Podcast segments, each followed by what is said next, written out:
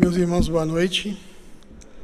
Ah, falar com Deus sempre foi hábito do povo dele. Você pega a Bíblia, desde o início você vê pessoas falando com Deus. Quando eu estava pensando em, em, alguma coisa para compartilhar hoje, fucei aqui e, e as sugestões são tantas. Está alguém entre vós alegre, cante louvores, está alguém doente, chama os presbíteros da igreja, unja-o com óleo, e a oração da fé salvará o enfermo, e se tiver cometido pecado, ser-lhe-á perdoado. Lancemos sobre Deus toda a nossa ansiedade, porque Ele tem cuidado de nós, e é uma infinidade. Você pega o livro dos Salmos, é clamor, é súplica, é adoração, é louvor, é reconhecimento daquilo que Deus fez, é muita coisa. Mas eu acabei parando numa aquilo que as pessoas chamam de oração, mas não é assim bem uma oração. Quando a gente fala sobre a oração do Senhor, né, a gente pensa no Pai Nosso, mas para mim essa não é a oração do Senhor. Para mim, a oração do Senhor é aquela que está registrada em João no capítulo 17.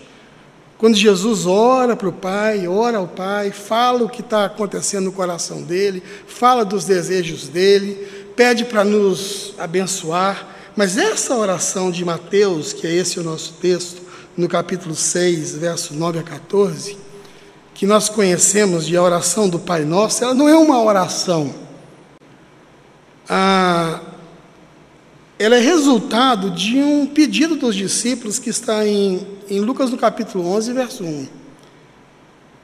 Eles viam Jesus orar e eles chegaram para Jesus e disseram: Senhor, ensina a gente a orar. Então, isso aqui não é uma oração pronta que você anota, que você decora e diz para Deus. Não é algo pronto a oração não está pronta. Você dizer essas coisas para Deus não diz nada. É como se você fosse a um restaurante, o garçom trouxesse o cardápio para você, você achasse o cardápio lindo e comesse o cardápio. Ou, em vez de fazer o bolo, você comesse a receita. Isso aqui é como a gente deve orar. E o que é que precisa estar na cabeça da gente quando a gente invoca a Deus e busca a Deus em oração. E isso aqui nós sabemos de cor, não sabemos? Sempre aos domingos nós repetimos isso daqui, não no sentido de que isso é um pé de cabra que vai abrir a porta para a nossa vida, mas no sentido de que isso é palavra de Jesus que vai fazer com que a gente, que ela fale ao nosso coração e que a gente seja abençoado por ela. É isso? Então, Evangelho de Mateus, capítulo 6, versos de 9 a 14, diz o seguinte: vamos falar juntos? Pai nosso, que estais nos céus, santificado seja o teu nome, venha o teu reino, seja feita a sua vontade, assim na terra como no céu. O pão nosso de cada dia dá-nos hoje. Perdoa as nossas dívidas, assim como nós perdoamos aos nossos devedores. E não nos deixes cair em tentação, mas livra-nos do mal, pois teu é o reino, o poder e a glória para sempre. Porque, continua, né, gente? Se perdoardes aos homens as suas ofensas, também o vosso Pai Celeste vos perdoará. Porém, se não perdoardes aos homens as suas ofensas, tão pouco vosso Pai vos perdoará as vossas ofensas. Aí termina, né? Mas esse ensino de Jesus, ele poderia ser resumido numa frase só. Pai nosso que estais no céu, santificado seja o teu nome, pois teu é o reino, o poder e a glória para sempre. Porque tudo que acontece entre santificado seja o teu nome e teu é o reino, o poder e a glória para sempre, serve para santificar o nome de Deus. O objetivo de Jesus ao orar e o objetivo de Jesus ao ensinar os seus discípulos e a nós hoje a orarmos é para que o nome de Deus seja santificado. Para que o nome de Deus seja santificado, é necessário que o reino dele venha. Que o reino dele venha e se estabeleça na terra. Para que o nome de Deus seja santificado e para que o reino de Deus venha, é necessário que a vontade dele seja feita. A vontade dele seja feita na terra como é feita no céu. A vontade de Deus não só nos projetos, mas a vontade de Deus na nossa vida, que é a nossa santificação. Quando eu busco a vontade de Deus, essa busca e essa vontade de Deus se estabelecendo em mim, ela tem o poder de empurrar o céu para cá, de trazer o reino de Deus para ser estabelecida aqui. A vontade de Deus na vida dos homens empurra o céu para a terra. Deus é santificado quando nós vivemos diante dele também numa relação de dependência. Quando nós, por mais que tenhamos os nossos empregos, por mais que tenhamos o dinheiro aplicado ou imóveis de aluguel, por mais que nós estejamos tranquilos em relação ao nosso sustento, nós caminhemos diante dele e pedimos e peçamos a ele o pão nosso de cada dia, entendendo que é ele que nos sustenta e que sustenta todos nós. E é interessante porque o que Jesus está ensinando é a gente pedir o pão para nós. Porque o Pai é nosso. O Pai não é só seu. Eu quero dizer para você que você tem outros irmãos, que o colo não é só seu, você pode sentar nele, mas ele tem outras pessoas. Que a bênção de Deus não é só para você, e que ao abençoar você, Ele quer abençoar seus irmãos também. Por isso quando eu e você chegamos diante de Deus e pedimos para Ele para nos dar o pão nosso, significa que eu e você estamos nos dispondo a sermos a padaria de Deus para distribuir pão para os outros. Some essa ideia da oração egoísta, olhando só para o nosso próprio umbigo, mas eu percebo que eu tenho outros irmãos e que ao me abençoar, Deus quer que eu abençoe aos outros também. Às vezes o irmão está orando, Deus, o negócio está difícil, estou passando assim por um perrengue danado, as coisas estão difíceis, eu estou impedindo o Senhor, o Senhor não me responde.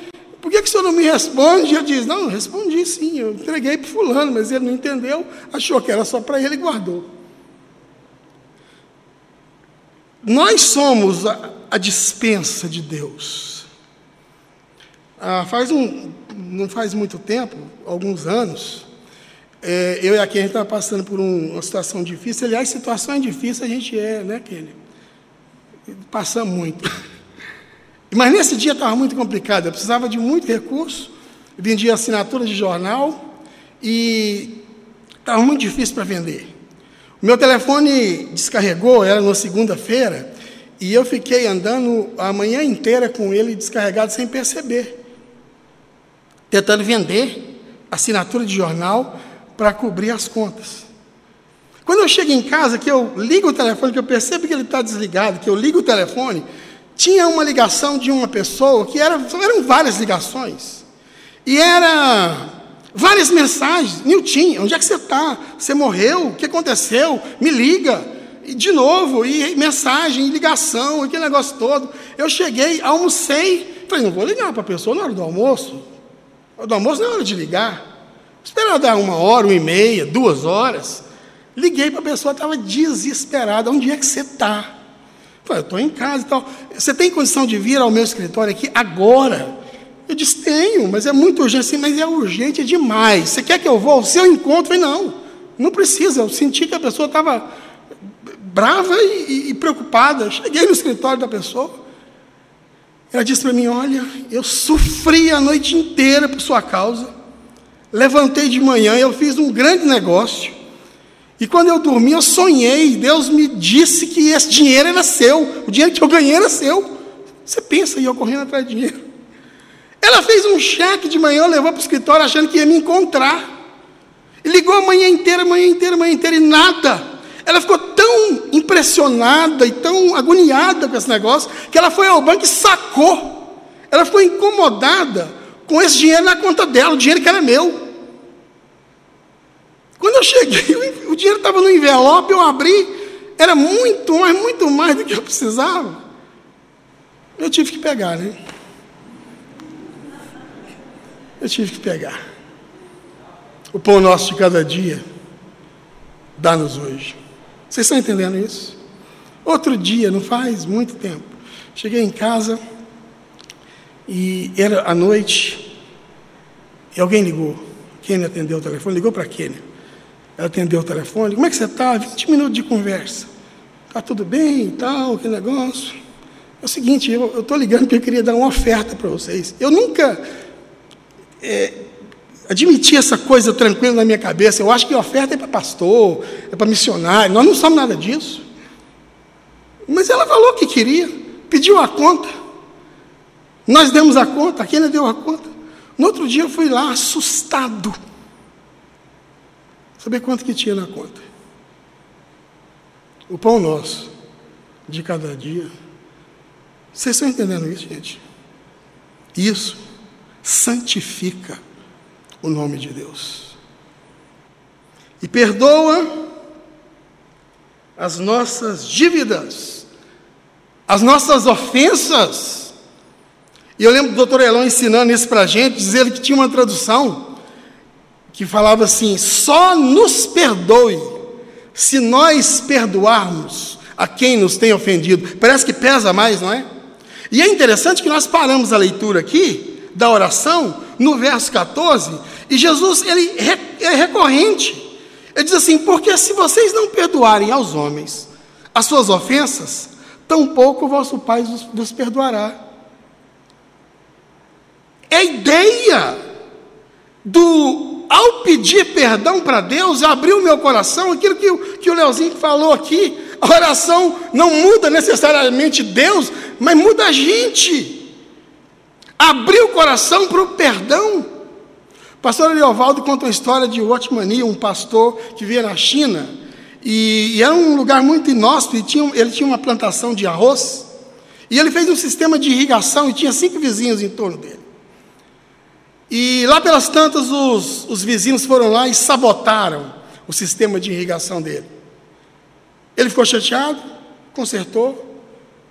Passou um tempo, os vizinhos foram de novo e sabotaram. Ficou bravo, chateado, consertou de novo. Passou um tempo, os vizinhos foram e sabotaram novamente. Ele falou: Esse negócio não vai parar.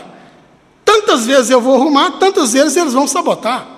E foi para a igreja pediu aos presbíteros da igreja que orassem e que desse uma palavra de Deus para eles. E os presbíteros eram aquele tipo de presbítero que acreditava em oração e pediu para ele uma semana. Disse, nós vamos jejuar, nós vamos orar. Eles acreditavam em jejum e oração.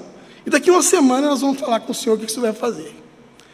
E assim fez. Uma semana depois eles chegaram e disseram: Nós temos uma palavra de Deus para você. É o seguinte: você vai fazer e construir para cada um dos seus vizinhos o sistema de irrigação. Depois você conserta o seu.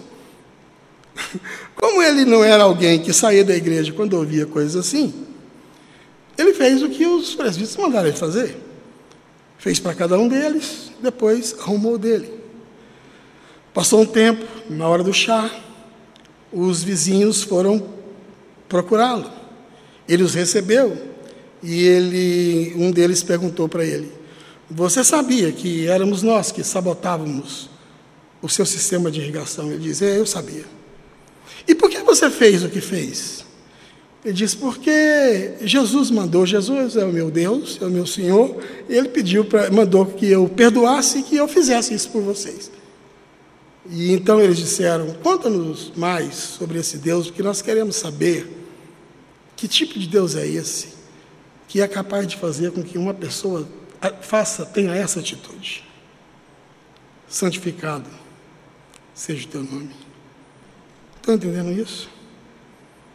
perdoe as nossas dívidas, como nós perdoamos os nossos devedores, e não nos deixei cair em tentação. Por quê? Porque quem somos nós? Gente, eu diria para vocês o seguinte: vocês estão olhando aqui para mim, bonitinho, arrumadinho, saiba que eu não sou confiável. Nós não somos confiáveis. Nós estamos sempre prestes a cair em tentação. Porque nós somos os rebeldes ou aqueles que vieram da grande rebelião. A Bíblia ensina que uma das criaturas mais bonitas que Deus criou se voltou contra Deus e arrastou consigo um terço dos anjos do céu e veio e seduziu as pessoas na terra. E nos seduziu e nós estávamos do lado dele. E nós somos arrancados do seu império das trevas e transportados para o reino do Filho do seu amor com mão forte de Deus. Deu trabalho isso, deu esforço isso, valeu sacrifício isso. Mas nós somos os rebeldes. Eu encontrei com um amigo meu, que eu não via há muito tempo, há mais de 30 anos. E eu me lembro que na adolescência dele, ele tinha muito problema com, com álcool, bebia muito, vivia em casas de recuperação, em clínicas. E de repente ele foi curado daquilo, parou de usar. 30 anos depois eu encontro, ele é um pastor, e eu disse para ele: Fulano, quem diria, hein? Você era alcoólatra. E ele falou assim: Era não. Eu sou. Tem 30 anos e mais de 30 anos que eu não bebo, mas eu sou. Porque as minhas células, a minha memória, a minha mente lembra dessas coisas todas. E se um pingo disso cair na minha boca, no meu estômago, e subir para o meu ser, eu não sei onde eu vou parar. Eu sou alcoólatra. Nós somos pecadores. Entendeu isso? Você é. Você só não faz. Mas o dia que você descuidar, você não sabe aonde você vai parar. Por isso, Deus, eu não sou confiável. Me livra. Não me deixa cair na tentação. Não deixa a tentação me pegar, me seduzir, porque toda vez que eu peco, eu passo para o lado do rebelde. Estão entendendo isso? E livra-nos do mal. Esse livra-nos do mal aqui é muito mais do que aquele negócio de livra do ladrão pegar meu carro, livra de alguém invadir minha casa, me livra de eu pegar o coronavírus. É isso. Mas é mais do que isso. Me livra do maligno. Me livra da influência do mal. Em João, no capítulo 14, verso 30, e eu me lembro muito do doutor Elon quando eu leio isso, porque foi ele que me explicou. Eu nunca entendi esse versículo. Jesus olha para os discípulos e diz assim: Olha, eu estou falando muita coisa agora para vocês, mas eu vou parar de falar, porque vem aí o príncipe desse mundo e ele nada tem em mim. E eu achava que essa frase era uma frase. Estava é, é errado. O correto seria: vem aí o príncipe desse mundo e eu não tenho nada a ver com ele, ou ele não tem nada a ver comigo. Mas o doutor não me explicou: não, está certo, é desse jeito que está aí. Duvido de você, mas não duvido da Bíblia, não, é isso que ele dizia. Vem aí o príncipe desse mundo e ele nada tem em mim. Não existe em mim espaço nenhum para ele. Estão entendendo isso? Livra-me do mal, livra-me de dar espaço para o maligno. Os demônios sabiam que Jesus era o Filho de Deus. Como é que eles sabiam? Eles vivem nas trevas e nas trevas não tem revelação. Como é que eles sabiam? Eu até imagino eles conversando. Bicho, é o seguinte: tem um cara esquisito aí no planeta. Quem que é? Não, é um cara doido aí. A gente olha para ele, não tem espaço nenhum para a gente. É tudo completo por Deus. Será que ele é o prometido? Está entendendo isso? Santificado seja o teu nome. Por teu é o reino. Houve pessoas que acharam que era rei. Faraó do Egito achou que era rei, Nabucodonosor, Herodes, eram, num certo sentido. Mas sobre eles existia o rei dos reis. Teu é o poder. Uma das figuras que mais vem à mente é Pilatos. Pilatos entrevistando Jesus, Jesus não lhe respondia a palavra. Ele diz: Você não me responde? Por que você não me responde? Você não sabe que eu tenho poder para te livrar e para te crucificar? Lembra o que Jesus disse para ele? Nenhum poder tu terias se do alto não te fosse dado. E a ironia disso tudo é que o nosso credo diz que ele padeceu sob o poder de Pôncio Pilatos. Só tinha o poder de entregá-lo.